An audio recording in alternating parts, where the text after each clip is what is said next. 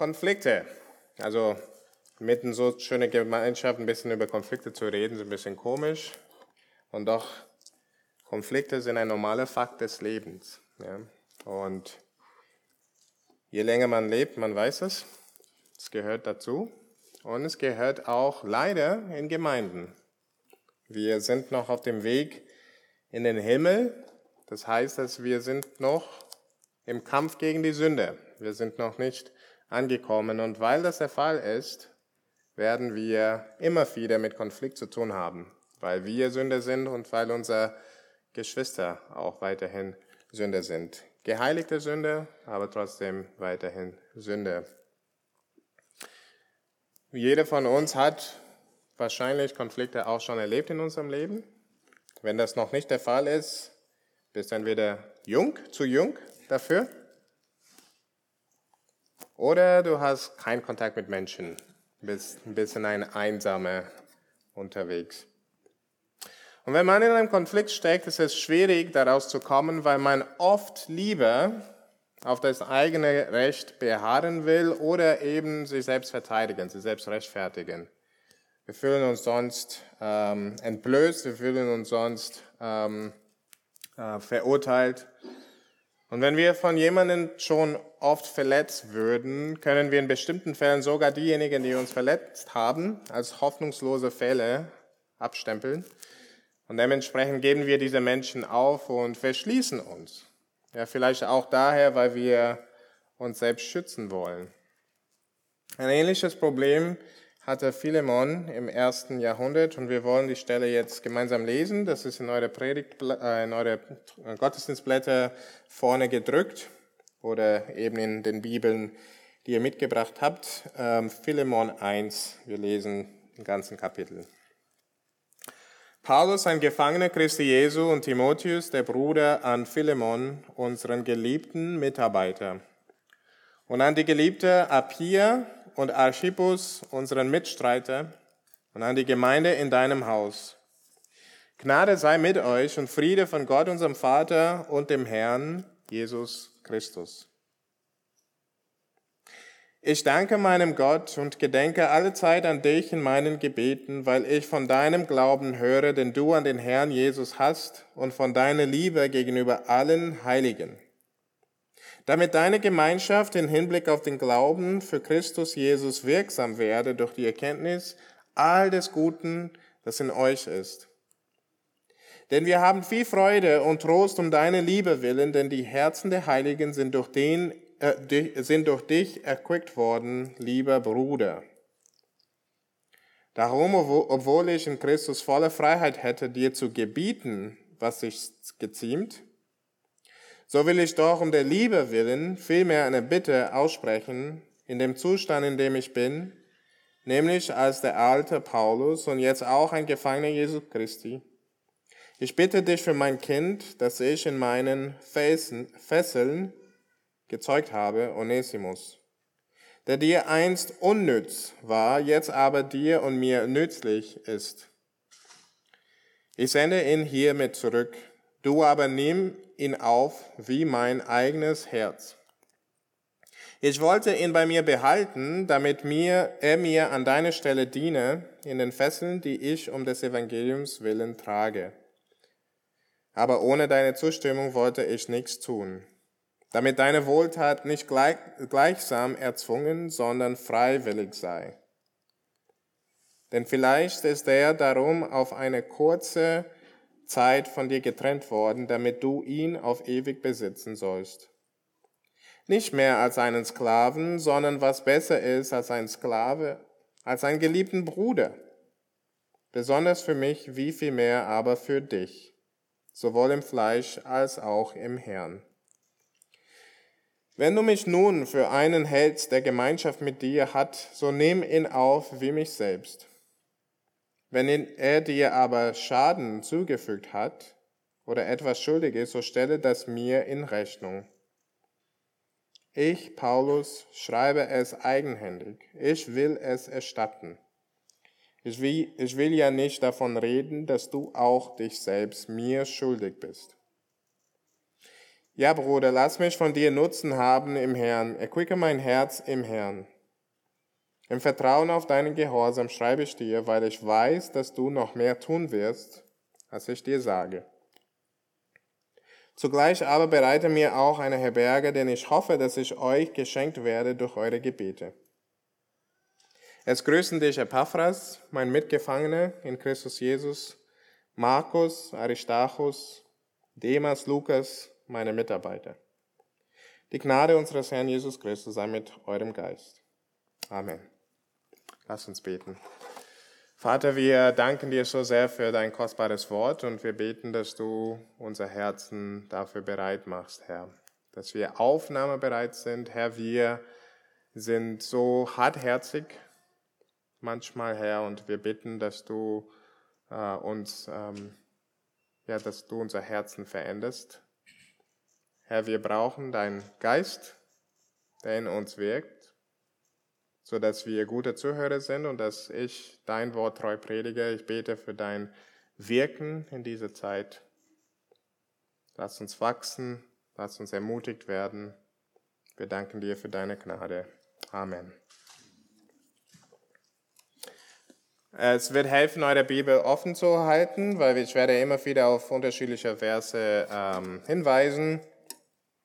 Ähm, das wird auch ein bisschen so hin und her so gesprungen werden zwischen Versen, ähm, also seid bereit drauf. Obwohl wir nicht die ganze Geschichte kennen, können wir aus diesem Brief so Puzzleteilen, aus den Puzzleteilen in diesen Briefen manches abgewinnen und uns ein Bild ausmalen, was hier passiert ist. Also Paulus schreibt an einem engen Freund, er heißt Philemon, er hat wahrscheinlich in Kolossee gewohnt das ist in Kleinasien, das ist in der heutigen Türkei. Und er scheint wohlhabend zu sein. Sein Haus ist groß genug, um eine Gemeinde unterzubringen. Das haben wir am Anfang gesehen, in Vers 2.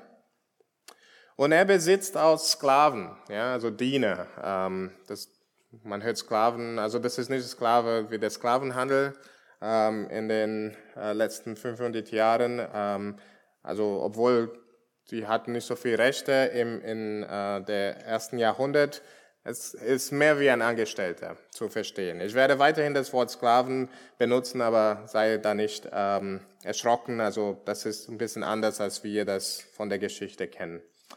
Genau, also er besitzt Sklaven, zumindest eins, also Onesimus war einer davon, aber sehr wahrscheinlich mehrere. Philemon ist ein vorbildlicher Christ seine Liebe und sein Glaube sind sichtbar und bekannt. Das haben wir in Vers 5 gelesen. Also Paulus lobt sein Glaube. Das ist irgendwas, das die Heiligen, die Gläubigen äh, ermutigt. Und in Vers 7 lesen wir davon, wie der Glaube und die Liebe, die er ausstrahlt, eben Erfrischung, Ermutigung bringen für Menschen, für äh, Gläubigen, für Christen, die ihn kennen. Und letztlich auch Paulus der dadurch viel Freude und Trost erfährt. So viel wissen wir zu Philemon. Ähm, wie gesagt, Philemon hatte eben Onesimus als Sklave. Er scheint erstens ein unnützer Diener gewesen zu sein. Das haben wir in Vers 11 gelesen. Ja, Paulus sagt, er war dir unnütz. Das ist auch ironisch, weil der Name in Onesimus bedeutet nützlich. Ja? Also Onesimus, der nützlich sein soll, ist ein Unnutz gewesen. Er hat Unrecht getan, vielleicht irgendwas gestohlen. Ja, also Paulus deutet darauf hin in Vers 18, dass er zurückerstattet, was weggenommen wurde. Und dann ist er anscheinend dann weggelaufen, weggeflohen. Oder es kann auch sein, dass Philemon einfach die Nase voll von ihm hatte und ihn einfach fortgeschickt. Ja ähm, möglich. Also Vers 12 und Vers 15 redet davon, dass er weggegangen ist. Er ist nach Rom geflohen und hatte dort Paulus getroffen. Ob er ihn davor kannte oder nicht, das wissen wir nicht. Jedenfalls begegnet er Paulus in Rom und nach einer Weile mit Paulus wird Onesimus Christ. Ja, in Vers 10 äh, sagt Paulus das. Und nun ist die Zeit, wo Paulus Onesimus zurück zu seinem Herrn also zu Philemon, schickt und bittet ihn, diese wieder aufzunehmen. Nun, man soll es nicht einfach dahin lesen. Für Philemon wäre das wahrscheinlich eine Zumutung. Ja, jemand, der ihm die ganze Zeit nur Kopfschmerzen gegeben hat, womöglich auch ein Dieb, der, seine, der irgendwas genommen hat, und dann auch noch dazu ein entflohener Knecht, ja. Er hat sich an Philemon in unterschiedlicher Weise versündigt und auch rechtlich, also nicht nur äh, zwischen, zwischenmenschlich, aber auch rechtlich, dann nicht gut um Onesimus. Nach römischem Recht sollte er zumindest ausgepeitscht werden für das, was er getan hat, wenn nicht schlimmer. Also Philemon nach allem hat Recht. Ja? Aber Paulus erinnert Philemon an Gottes Gnade. Philemon kennt das Evangelium der Gnade und hat den Geist Gottes in ihm. Er, wie alle Christen, wurden, wurde in eine Gemeinschaft der Gnade und Annahme hineingerufen, als er Gottes Vergebung empfangen hat. Also sollte er und andere Christen Gemeinschaft erleben, die von äh, Vergebung und Annahme geprägt sein sollte. Eine Gemeinschaft von Menschen, die Gnade empfangen haben und sie gerne auch weitergeben. Eine Gnadengemeinschaft, wenn wir das nennen wollen. Und so fordert Paulus Philemon auf, seine Einstellung vom Evangelium prägen zu lassen. Und das besteht aus vier Aspekten. Das sind ja auch die äh, Punkte dieser Predigten. Vier Aspekten werden wir uns anschauen. Und das erste ist, in einer Gnadengemeinschaft wird Gnade über Recht gestellt. In einer Gnadengemeinschaft wird Gnade über Recht gestellt. Es ist unser normales Empfinden, wenn uns jemand Unrecht tut, um unser Recht zu kämpfen. Ja, das ist in uns drin. Das ist auch nicht an sich schlimm, ja, also das äh, widerspiegelt die Tatsache, dass wir in Gottes Ebenbild gemacht wurden und eigentlich wollen wir Recht, ja. Wir wollen das Recht, äh, also dass Gerechtigkeit besteht, ja. Wir haben entstellte Bild von was Gerechtigkeit ist. Das ist wiederum unsere Sündhaftigkeit. Aber an sich ist das eine gute Sache. Problem ist, ist, dass wir Unrecht nur vor allem bei uns, also wir als Opfer sehen. Ja? Wir sind dann nicht neutral, aber auf alle Fälle ist das eine ganz normale Sache in uns. Ja? Wir wollen für unser Recht kämpfen. Und manchmal suchen wir sogar nach Genugtuung. Ja? Uns wurde irgendwas Falsches gemacht. Es reicht nicht einfach, dass die andere Person das einsieht, sondern wir wollen irgend welche Genugtuung auch. Und doch bittet Paulus entgegen der normalen menschlichen Vorgehensweise, dass Philemon auf sein Recht verzichtet und stattdessen Onesimus aufnimmt. Er soll vielmehr Gnade zeigen, sagt Paulus zu ihm. Denn in einer Glaubensgemeinschaft ist Gnade das Fundament. Ich weiß nicht, ob ihr das gemerkt habt, wie Gnade den Rahmen dieses Briefs umrahmt. Also die Gnade umrahmt dieses Briefs. Am Anfang und am Ende erinnert Paulus Philemon an die Gnade des Herrn. In Vers 3 fängt er mit der Gnade, also die Gnade sei mit euch. Und dann in Vers 25 schreibt er auch, die Gnade unseres Herrn Jesus Christus sei mit euch. Ja? Paulus tut das in alle seine Briefe, weil er damit einfach zum Ausdruck bringt, das ist, was christliches Leben prägt. Gnade. Das ist die Motivation.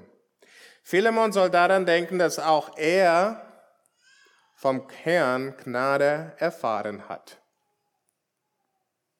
Würde der Herr auf sein Recht bestehen und fordern, dass Philemon den Preis für seine Sünde zahlt, dann wäre er hoffnungslos verloren. Aber Philemon hat Gottes Gnade erlebt. Ein unverdientes Geschenk der Errettung hat Philemon von Gott. Nun, wenn der Herr bei Philemon nicht auf Recht und Gesetzmäßigkeit bestanden hat, was gehört sich dann in seinem Umgang mit anderen, die ihm Unrecht tun? Und diese Frage stelle ich uns auch. Wenn wir Gottes Gnade empfangen haben, wie gehört sich oder was gehört sich in unserem Umgang mit anderen, die uns Unrecht tun? Wenn Gott uns Gnade gezeigt hat, gebührt es sich, dass wir gnädig mit anderen Menschen umgehen. Für Paulus sind das auch nicht bloße Worte, die er hier weitergibt, er lebt es auch vor. Paulus als Apostel sagt in Vers 8, hätte alles Recht gehabt, Philemon zu gebieten, den Onesimus wieder aufzunehmen. Ja, Philemon schuldet ihm auch etwas. Also der sagt nicht genau was. Also in Vers 19, der sagt einfach, dass du schuldest mir. Und Paulus hätte diese Schuld jetzt abverlangen können. Trotzdem will er Philemon zu nichts zwingen, wie er in Vers 14 sagt. Paulus verzichtet auf sein Recht und bittet ihn. Ja, Paulus stellt Gnade über Recht gemäß dem Evangelium. Ebenso erwartet er das von Philemon. In Vers 21 sagt er das auch klar. Und was treibt diesen gnädigen Umgang? Was ist ähm, hinter dieser Gnade, Gnade, äh, dieser ganze Gnadenverständnis? Was haben Christen und was hat Philemon, dass das alles ermöglicht? Und er macht das ganz deutlich. In Vers 9, es ist die Liebe. Die Liebe soll ihren Umgang miteinander prägen. Er will, dass die Liebe das Handeln von Philemon prägt. Und er weiß, dass Philemon diese Liebe hat. Ja, wir haben in Vers 5 und 7, also diese Eingangsworte, auch gelesen. Die Liebe von Philemon ist bekannt. Er ist bekannt dafür, dass er diese Liebe hat. Gott hat ihm diese Liebe geschenkt. Eine Liebe für Menschen geschenkt, die zu anderen dann hinausfließt. Ja, also Gott gibt uns seine Liebe und das fließt dann hinaus zu anderen. Und Paulus, deswegen bittet Paulus Philemon die Liebe Gottes, die er von Gott schon empfangen hat, bei dem Fall Onesimus jetzt anzuwenden. Ihr Lieben, die Einstellung auf Recht zu verzichten und stattdessen Gnade zu zeigen, wird getrieben dadurch, dass wir die Liebe Gottes mehr und mehr Raum geben in unserem Leben. Aber ich frage, stell, stell die Frage, verstehen wir diese Liebe wirklich? Haben wir die Gnade Gottes in Christus wirklich verinnerlicht? Gott hat uns in seine Gnade aufgenommen und er von uns keine Wiedergutmachung gefordert. Ja, also das ist uns klar. Bevor er uns aufgenommen hat. Ja, also als wir Christen wurden, hat er nicht erst gesagt, nee, das musst du zuerst machen und dann das und dann das und dann das und vielleicht dann nehme ich dich auf. Das hat er nicht gemacht. Wenn wir um Sünde, äh, wenn wir um Vergebung unserer Sünden gebeten, also am Anfang gebeten haben und auch immer wieder tun, wie wir heute Morgen auch das gemacht haben, sagt Gott nicht, na, erst musst du das. Er spricht, unser, er spricht uns Vergebung zu, sofort. Wie ist es dann, wenn wir von anderen Menschen, also wenn andere Menschen sich, äh, sich an uns versündigen? Ist das auch unsere Einstellung? Oder bestehen wir auf Recht und fordern Genugtuung? Zeigen keine Gnade in unseren Konflikten. Ich möchte uns einfach ermutigen, wie Gott uns, so wie andere. Ja, wie Gott für uns gemacht hat, so wie andere. Lasst das euch motivieren, lasst das uns motivieren, gnädig zu sein, auf Recht zu verzichten, auf Gnade einzugehen. Gnade über Recht in euren Beziehungen. Das ist Evangelium, das ist Evangelium zentriert. Das ist der erste Punkt. In einer Gnadengemeinschaft wird Gnade über Recht gestellt. Der zweite Punkt. In einer Gnadengemeinschaft wird Veränderung sichtbar. In einer Gnadengemeinschaft wird Veränderung sichtbar. Ich glaube, einer der Gründe, warum wir, Konflikten nicht, äh, warum wir in Konflikten nicht nachgeben, ist, dass wir glauben, die Person in Frage wird sich nie ändern. Ja, vielleicht beim ersten Mal können wir drüber schauen, aber wenn das immer wieder passiert, dann sagen wir, ah, diese Person ist so, vergiss es. Was bringt's, weiter in Kontakt mit dieser Person zu sein? Was bringt es, Menschen weitere Chancen zu geben? Vor allem, wenn wir die Person schon sehr lange kennen. Und vielleicht ging es bei Philemon so, als Onesimus ihn verlassen hat. Vielleicht dachte er, er lässt es einfach ziehen, da ist keine Hoffnung für ihn sowieso. Er hat wahrscheinlich nicht geahnt, was daraufhin mit Onesimus passiert. Ja, er ist gläubig geworden. Und hier wird das Bild von einer Zeugung benutzt in Vers 10.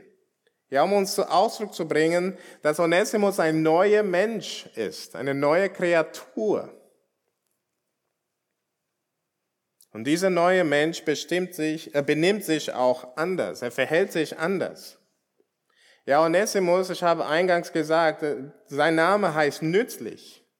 Bisher war er aber ein Unnütz. Aber was sagt Paulus in Vers 11? Als er zu Christus fand, wurde er nützlich. Seine Bestimmung gefunden. Er ist sogar so ans Herz von Paulus gewachsen. Ne? In Vers 12 sagt er, er nennt ihn mein eigenes Herz. Ist das nicht schön? Das Evangelium hat klare Auswirkungen. Es ist Gottes Kraft zur Veränderung. Und es ist unerlässlich, das Evangelium ist unerlässlich, wenn wir eben Veränderung sehen wollen. In einer Gemeinde oder Familie oder Freundeskreis, in dem das Evangelium herrscht, hat es Auswirkungen. Glaubt ihr das? Dass das Evangelium Menschen verändern kann, glaubt ihr das? Und somit auch unsere schwierigen Beziehungen. Ich hoffe, wir glauben das. Erwarte Gottes Wirken in dem Leben eines Gegenübers, vor allem wenn dieser andere Christ ist. Ein Pastor hat mir mal einen schönen Rat gegeben. Er hat mir gesagt, ich soll nicht nur danach schauen, wo die Person jetzt ist, sondern auch, woher sie gekommen ist. Hat mir sehr geholfen. Wenn wir Menschen, die das Evangelium hören und ihm glauben, über eine Zeit betrachten, werden wir eben Entwicklung sehen. Ja, also Menschen, die das Evangelium glauben, über eine Zeit betrachten, wir werden sehen, dass Gott an die wirken. Diese längerfristige Perspektive und die Überzeugung, dass das Evangelium Menschen neu macht, hilft uns mit, mit und in zwischenmenschlichen Schwierigkeiten. Es hilft uns, damit umzugehen. Denn uns ist klar, wir sind alle noch im Prozess. Gott ist noch nicht fertig mit uns. Also wir haben auch Geduld mit anderen, genauso wie Gott mit uns geduldig ist. Wenn wir es selbst verbocken, hoffen wir, dass Gott ja mit uns geduldig ist. Ne? Deswegen kommen wir zu ihm und bitten ihn um Vergebung. Und der Aufruf hier ist, dass wir auch mit anderen so sind, dass wir die nicht abschreiben. Gott arbeitet an jedem von uns. Das gibt uns Hoffnung in unsere Beziehungen mit Menschen, die wir schwierig finden. Gott arbeitet auch an sie. Und deswegen ist es hoffnungsvoll, deswegen schreiben wir Menschen nicht ab. Das ist der zweite Punkt. In einer Gnadengemeinschaft wird Veränderung sichtbar. Und dann kommen wir zum dritten Punkt. In einer Gnadengemeinschaft werden Beziehungen neu definiert. In einer Gnadengemeinschaft werden Beziehungen neu definiert. Vergleicht für einen Moment eure Beziehungen mit Geschwistern, also eure leibliche Geschwister, und eure Beziehungen mit Freunden oder Kollegen. Was ist der Unterschied? Freunde kann man wählen. Freundschaften sind auch deswegen oft nicht immer lebenslänglich. glaube, es sind wenige Leute, die die gleichen Freunde haben von der Schulzeit, bis sie 80 sind. Es ist aber nicht so mit Geschwistern. Diese Beziehung ist langfristig, andauernd, weil irgendwas verbindet sie, die außerhalb sich selbst ist. Ne? Und so ist es. Und es ist mir klar, es gibt manchmal schlechte Geschwisterbeziehungen, manchmal reden Geschwister dann nicht miteinander. Ähm, und es gibt manchmal sehr gute Freundschaften, ja, die über Jahre hinweggehen. Aber ich rede jetzt im Allgemeinen, okay? Weil geschwisterliche Beziehungen eben unauflösbar sind, ist es in der Regel so, dass die Liebe zwischen Geschwistern bedingungslos ist. Weil man weiß, aus dieser Beziehung komme ich nicht raus. Ja? Ihr kennt das wahrscheinlich, Kids, wie sehr ihr mit euren ähm, Geschwistern streitet und am nächsten Tag ist alles wieder gut. Und wenn ihr das mit euren Freunden macht, ist am nächsten Tag nicht wieder immer alles gut. Weil da ist ein qualitativer Unterschied zwischen Beziehungen, also geschwisterliche Beziehungen und einfach Freundschaft. Also mein Bruder und ich hatten schon sehr oft Streiten gehabt, mein ältester Bruder und ich. Sind, ich bin einer von fünf. Mein ältester Bruder, irgendwas hat nicht geklappt, als wir aufgewachsen sind. Wir haben immer gestritten. Immer. Und manchmal waren sie so schlecht, diese Streite, dass wir kaum ein Wort miteinander reden konnten, ohne dann in Streit zu gelangen. Vielleicht kennt ihr das auch. Hätte es solche Streit mit anderen, also mit Freunden, wären die Beziehungen schon längst kaputt. Aber mit meinem Bruder sind wir weiterhin in einer liebevollen Beziehung. Wir lieben einander, wir hoffen das Beste füreinander, wir reden auch miteinander, obwohl wir so viel Streit hinter uns haben. Ich hoffe, dass ihr seht den Punkt, den ich machen will. Uns verbindet etwas, das größer ist als einfach unser Wohlbefinden in dem Moment. Wir sind Familie. Und weil wir Familie sind, lernen wir, einander zu ertragen, lernen wir, mit dem Makel von den anderen umzugehen und lernen wir, der andere immer wieder neue Chancen zu geben. Das kommt nicht in Frage für uns, weil wir Familie sind.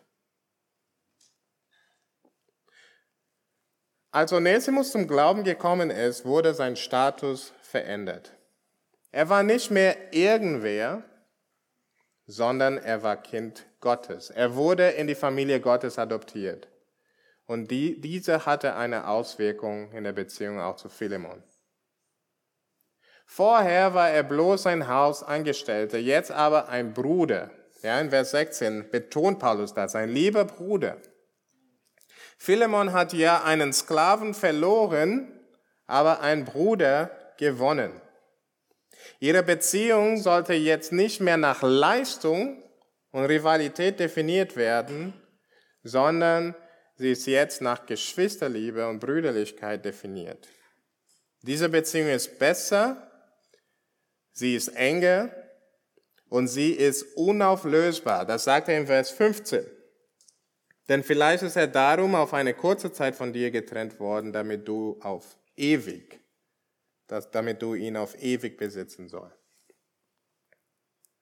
Ist es euch bewusst, wenn ihr über eure Glaubensgeschwister nachdenkt.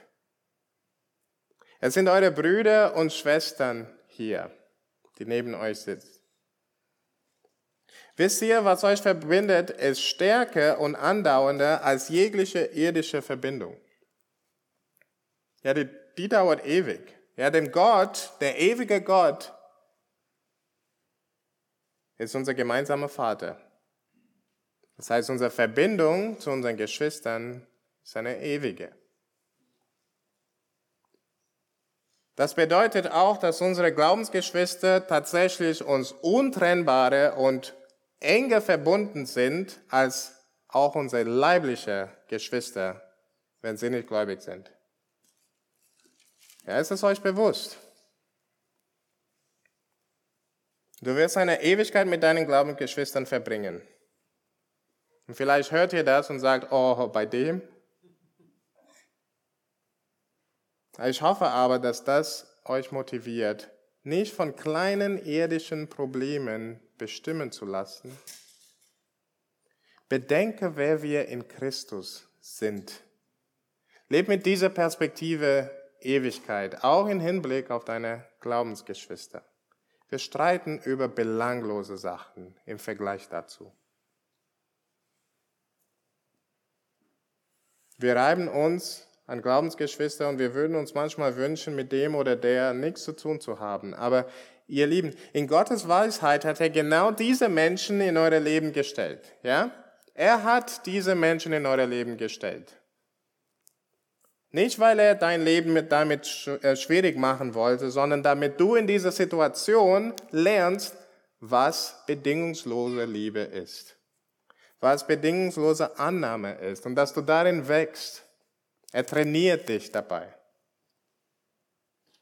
Er will, dass wir lernen, mit den Schwächen voneinander umzugehen und sie trotzdem anzunehmen, genauso wie Christus uns angenommen hat. Man tut das für die Geschwister nicht, weil sie es verdienen, sondern weil sie Familie sind.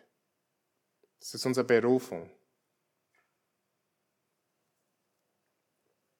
Und dadurch erkennen wir besser, was es heißt, dass Gott uns bedingungslos liebt. Und je mehr wir darin wachsen, werden wir Gott immer ähnlicher. Und meine Hoffnung ist, dass wir in unseren Gemeinden und in unseren Gnadengemeinschaften so über die Glaubensgeschwister denken.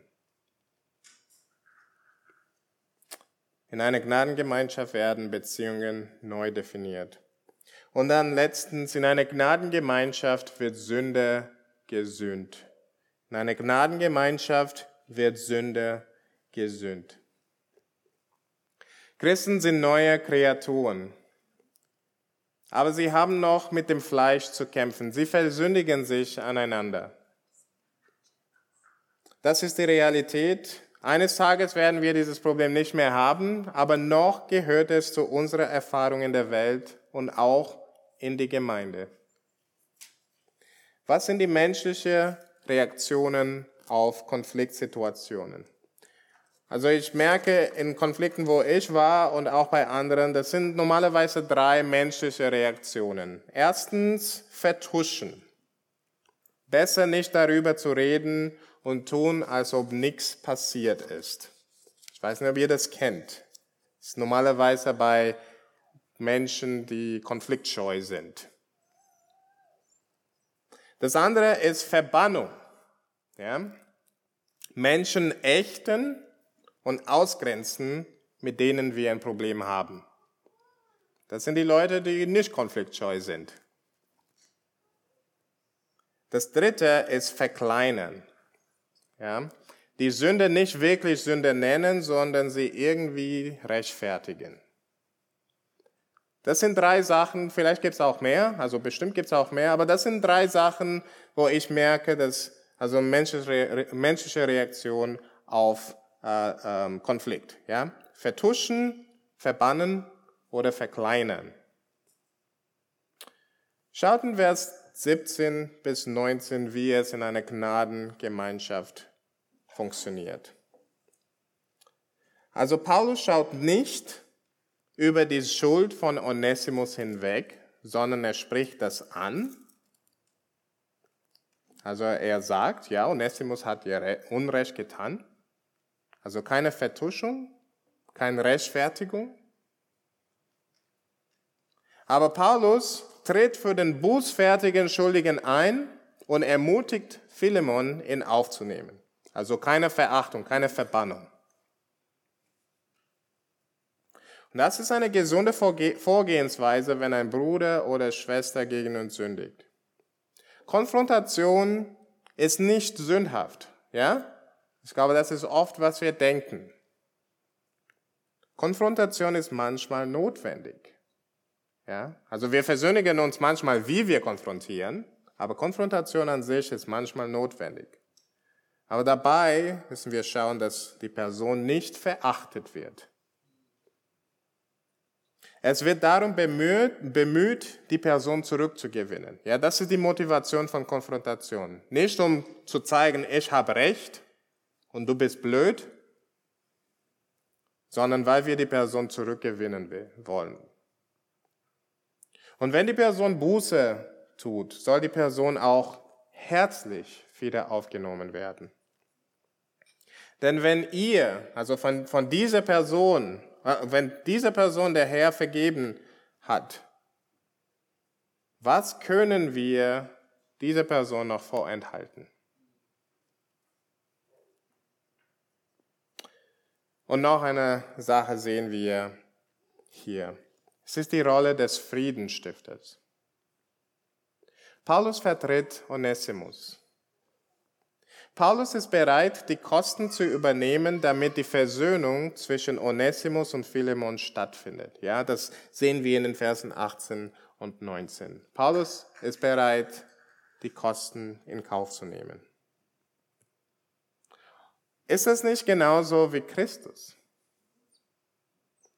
Viel schlimmer sind wir gegenüber Gott, als Onesimus war gegenüber Philemon. Gott hätte jedes Recht, uns zu richten wegen unserer Sünde. Aber er ließ Frieden zwischen uns stiften durch den Friedenstifter Jesus. Er vertrat uns sündige Menschen vor dem Vater und nahm unsere Schuld auf sich, so dass nichts mehr zwischen uns und dem Vater steht. Paulus, der die Versöhnung in Christus erlebt hat, agiert jetzt als Friedensstifter zwischen seinen Glaubensbrüdern. Ihr Lieben, Gott fordert von uns nichts, was er selber nicht bereit ist zu tun. Und er hat das reichlich getan.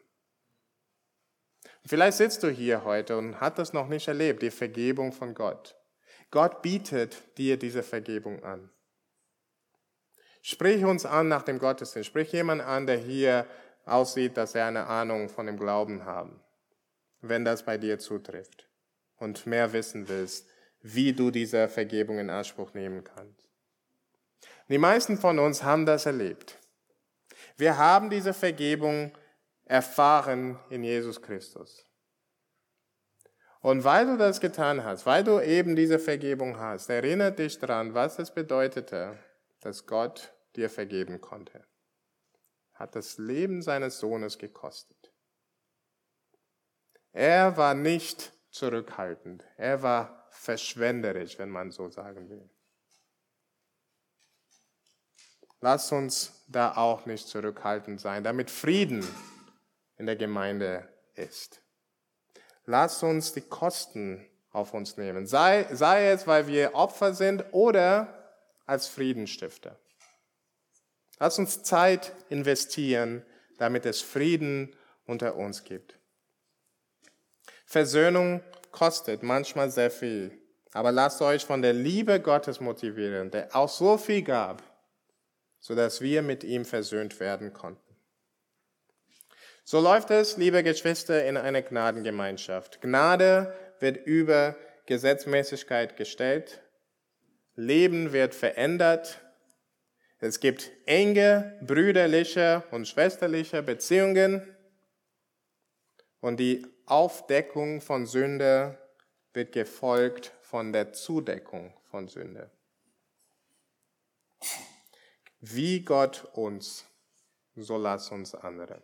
Wie Gott uns geliebt hat, wie Gott uns gnädig war, so lass uns das auch für und mit anderen sein. Lass uns beten. Vater, wir danken dir für diese wunderbare Gnade, die du uns in Jesus Christus gezeigt hast. Herr, wie frei, wie ähm, ähm, schön es ist, Herr. Was für eine große Freude, dass wir nicht mehr Feinde von dir sind, sondern dass wir Versöhnung erlebt haben.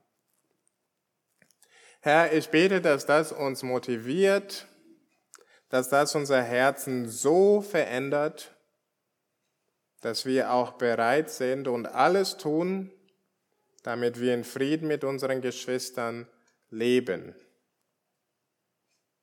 Herr, wenn wir Täter sind, wenn wir für Konfliktsituationen ähm, schuldig sind, wenn wir uns versündigt haben an unseren Geschwistern, dass du uns die Demut schenkst, sodass wir Buße tun.